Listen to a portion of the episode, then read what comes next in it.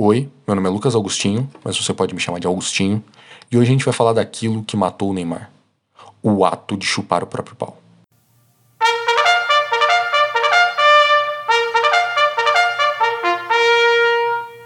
Bigorna em queda livre. Esses tempos eu li um texto que me deixou imensamente interessado. Era sobre um francês que durante o século XIX ganhou dinheiro com shows onde ele apresentava um superpoder. Esse homem, que ficou conhecido como Lepetomane, conseguia sugar água pelo ânus, sem o auxílio de nenhuma ferramenta para isso. Ele descobriu que conseguia fazer essa proeza quando ele ainda era criança. Ele conseguia puxar até 2 litros de água bunda dentro. O cara era quase um camelo anal, uma bambona humana. Quando eu vi, eu fiquei perplexo, como diria o Way. Porque o que o Lepetomane fazia era obviamente um superpoder. Nos tempos de hoje, eu acho que ele poderia ser considerado um super-herói. Já pensou esse homem na Marvel? Num filme da DC? Sabe? Poder sugar as coisas com anos, cara. Com muito treino e dedicação, qualquer um com essa capacidade poderia se tornar um esvaziador de caixa d'água, por exemplo.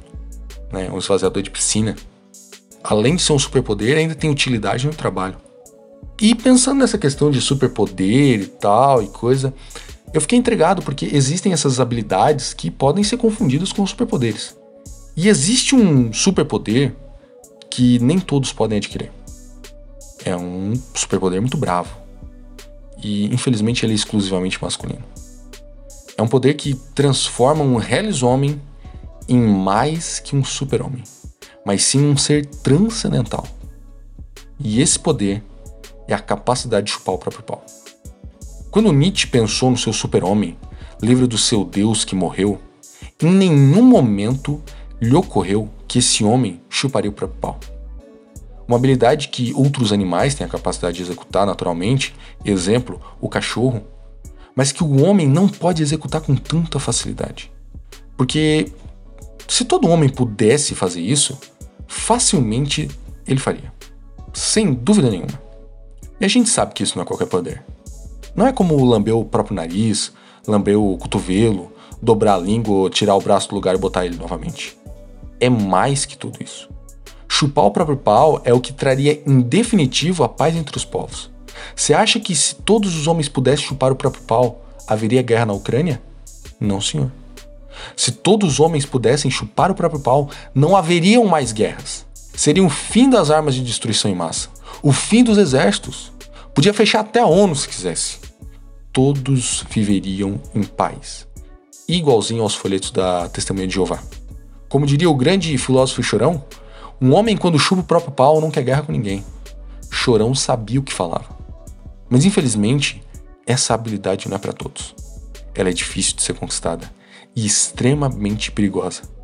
Basta lembrar que o Neymar morreu tentando chupar o próprio pau. Isso é verdade. Tem vídeo no YouTube, é só pesquisar que acha tiveram que substituir o menino Ney pelo sósia, o adulto Ney. E aí acabou-se o homem. Eu, infelizmente, sou um homem que apenas sofro com a incapacidade de poder praticar a transcendental arte da autofelação. Eu também não consigo lamber o meu cotovelo, eu não consigo bater na cabeça e esfregar a barriga ao mesmo tempo, e também não consigo dançar a dança do robozinho. Todos são superpoderes, mas a gente tem que falar aqui da autofelação e da dificuldade que é adquirir essa capacidade. Vai que você tenta fazer e você morre igual o Neymar. Não sei se fica legal no atestado de óbito. Constar na parte onde fica a identificação da causa morte o enunciado morreu tentando chupar o próprio pau. É complicado, cara. A sociedade não consegue compreender. É tipo morrer porque levou um tiro no cu. É difícil, cara. A família vai dizer que você morreu de pneumonia, câncer, mas o real motivo jamais será dito. Para alguns, você seria um herói, eu sei. Mas para seres que se consideram normais, os anti-autofeladores, você seria só mais um maluco idiota. Eu entendo que a causa é nobre, que a paz mundial é sempre uma causa nobre. Mas não seja um mártir por essa causa. Por enquanto, prefira que outras pessoas chupem seu pau. O risco de morrer é menor. E se você morrer por causa disso, pelo menos seus familiares vão poder contar uma boa história no enterro. Obrigado por ouvir esse episódio de Bigorna Queda Livre. Se você gostou dele, compartilhe com seus amigos, colegas de cela, grupo do Zap do Bingo, com quem você quiser. espalhe a palavra bigornica.